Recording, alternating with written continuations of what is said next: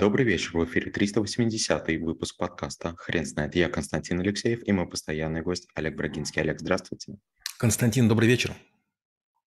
Хрен знает, что такое резюмирование, но мы попробуем разобраться. Олег, расскажите, пожалуйста, что это за навык? Резюмирование очень необычный навык, э, хотя название, кажется, говорит само за себя. После встречи, после звонка, после события очень здорово, если вы заимеете привычку очень коротко, цинично, иронично в голове пересказывать, что что произошло. И есть, такая, есть такой анекдот, которым я обычно навык предваряю. Встретились два человека, оба занимаются продажами. Один говорит, я сегодня помогал вице-президенту такого-то банка, я туда ездил, одно, второе, третье, а второй говорит, я тоже ничего не продал. И это очень честно, это очень правильно. Еще раз повторю, резюмирование – это привычка честно, иронично, цинично описывать то, что случилось. То, что вам улыбаются или делают подарки, не означает, что ваши дела продвигаются. Возможно, вас уже отшили цели. И вы должны это понимать. Олег, расскажите, пожалуйста, как формировать эту привычку и работать над этим навыком? Ведь если я правильно услышал, это, этот навык требует определенного уровня честности, в первую очередь самим собой. Даже не честности, а он должен быть полон самокритичности. Например, вот сейчас мы с вами закончим запись подкастов. А, понятно, что там, вы много летали, вы много перемещаетесь, вы очень сильно устаете, но когда заканчиваются подкасты, наверняка настроение приподнятое. То есть мы вынуждены в эфире улыбаться, да, вне зависимости от того, как мы устали, да, или какой по счету мы ведем уже запись. И, в общем, как бы все хорошо. То есть любое выступление на публику, оно повышает адреналин. И если спросить, ну как все прошло, скажете, да вроде неплохо. Если же вы завтра глянете эти ролики, вы увидите, как мы там потираем нос или там, может быть, неправильно шевелимся, неправильно глядим, неправильная прическа, неправильное освещение, неправильный звук, куча-куча куча ошибок.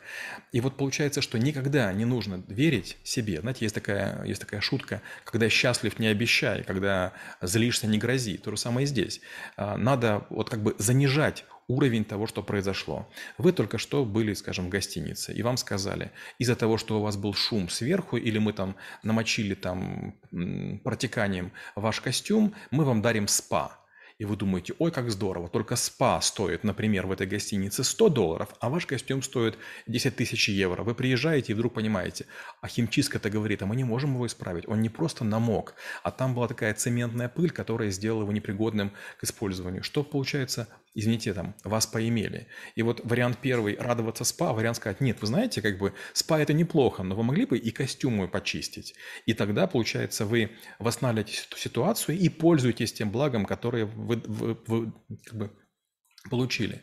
И вот только если вы начинаете четко понимать, что происходит, и фиксировать, тогда это очень здорово. Или другой пример. Вы приходите, скажем, э, там в поезде, в вагон-ресторан и говорите, знаете, я только что заказывал в купе еду, и мне из вагона ресторана привезли совершенно, сух, там, совершенно сухую, не знаю, там, э, перловку и совершенно там какой-то кислый борщ а вам говорят, как бы, а кто вам привез? К тому претензии предъявляете. Как бы я же стою на стойке, и вроде бы разумно, да? Как бы женщина на стойке вам же не готовила борщ. Но опять же, что происходит? Поимели, потому что э, как бы делают вид, что они не все вместе. А вечерком они будут говорить, а вот приходил парень из такого-то вагона, ха-ха-ха.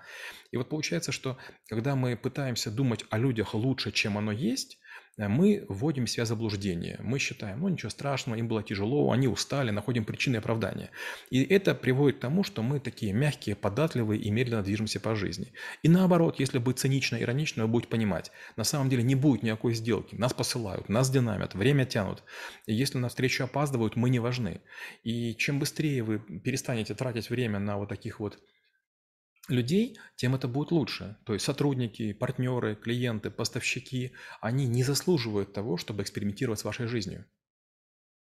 Олег, скажите, пожалуйста, на основе вашего опыта, я понимаю, что у вас уже сформировавшиеся требования к, к но а, я так понимаю, что вы шли к нему достаточно долго и несколько а, ну, я не могу сказать, сколько итераций у вас было, но как минимум несколько их было. Скажите, пожалуйста, а кто-то должен а, давать фидбэк на каждый, каждое резюмирование, которое делает человек? И в целом, как долго формируются эти правила? Смотрите, вот знаете, такая странная история. Из-за того, что я по выходным преподаю, да, создается такое впечатление, что я являюсь тренером и так далее. Нет. На самом деле у меня совершенно другая задача. И лично я-то далеко не все прохожу с тренерами. Да, я читаю много книг, да, я обращаюсь к разным людям. Но далеко не по каждому навыку есть люди, у которых можно поучиться. Резюмирование не у кого учиться. Целемная модель продаж, продаж я придумал. Скоронавыки тоже это мое изобретение. Гляньте, в интернете нет людей, которые об этом говорят. Поэтому, если мы говорим о резюмировании, такие были этапы. Первый этап был, это я прочитывал произведение, скорочтение, мама проверяла, насколько я его понимаю. Она филолог, читала тоже очень много, завидовала моему скорочтению, но не захотела ему учиться. И часто я пересказывал, мама говорит, ты вообще не так понял ты пересказываешь суть, а ты как бы думай о замысле. То есть не надо рассказывать содержание, это не о том. То есть когда ты мыслишь чересчур а, предметно, чересчур рационально, ты упускаешь большие вещи. То есть ты думаешь, что дуб, осина и трясина – это суть произведения. Нет, это мучение, это страдание, это поиск какого-то совершенства, это там а, поиск себя на большом звездном небе. А потом я начал читать книги, уже мама не могла следить за этими книгами. Это была математика, физика, химия, биология. Я делал двойную работу. Сначала я читал книгу, выписывал какие-то умные мысли, а на следующий день, выписывая умные мысли, я делал как бы вторую итерацию, прочитывая одну-две страницы того, что я написал, я формировал маленькую как бы маленькую рецензию. И так получилось, у меня была книга, большой конспект и малый конспект, многочисленные такие тетрадки. Потом, когда я начал делать телефонные продажи и так далее, мне надо было понимать степень моей адекватности. Все клиенты были вежливые, все были деликатные, но все меня посылали постоянно. Мне казалось, что мы хорошо договорились, а потом оказывается, да нет, мы же тебе не говорили, что сделаем. Мы подумаем, мы позвоним, мы посовещаемся. Если будет нужно, мы обратимся. И не обращался никто. Я привык вот к чему. Если не было жесткий промис promise to pay и не было там э, kept promise, сдержанного промиса, обещания, все, значит, я болтал зря. И из-за того, что я стал очень жестко к этому относиться, иногда были подарки судьбы в виде «я не ожидал сдерживания обещаний», а оно вдруг происходило. Но это повысило мою адекватность. Я заранее заказывал деньги на сделки только в случае жестких обещаний. И поэтому у меня было очень малое количество проколов. На основе вашего примера с книгами художественными и э, научными, а, не стоит ли сказать, что все-таки нужно а, выработать свою какую-то систему, которая будет адаптироваться к моменту, событию или встрече? Я абсолютно в этом уверен. Я не, не, могу сказать, что если вы будете имитировать какого-то художника или музыканта или архитектора, вы будете гениальны. Но наоборот, я скажу, что если вы будете экспериментировать со своими системами, кодовыми а, какими-то сигналами, есть большая вероятность, что люди вас воспримут. Ведь смотрите, вот иногда бывают превосходные исполнители чего-то, инженерных задач, научных, технических, гуманитарных, но люди почему-то в кого-то влюбляются. Лично мне не нравятся фильмы «Москва слезам не верит», верит, или э, там «Ирония судьбы», но это не имеет никакого значения. Миллионы людей из года в год их смотрят. Получается, что если бы я резюмировал их, я бы дал негативную оценку. Примитивно, пошло, неинтересно, затянуто. А есть э, другое мнение. Миллионы мух говорят, что это вкусно. Олег, расскажите, пожалуйста, а в какой момент вашей карьеры или, может быть, детства вы поняли, что а, нужно проводить такие а, такие действия по резюмированию? Если честно, а, это началось на брифингах. Мы ходили в такой кружок туристический «Ритм». И у нас ежегодные были соревнования. Сначала в Чернигове, потом в Киеве, потом был «Союз» вот в разных, в разных горах. Но идея была такая. У нас была команда, мы заранее знали, что будет.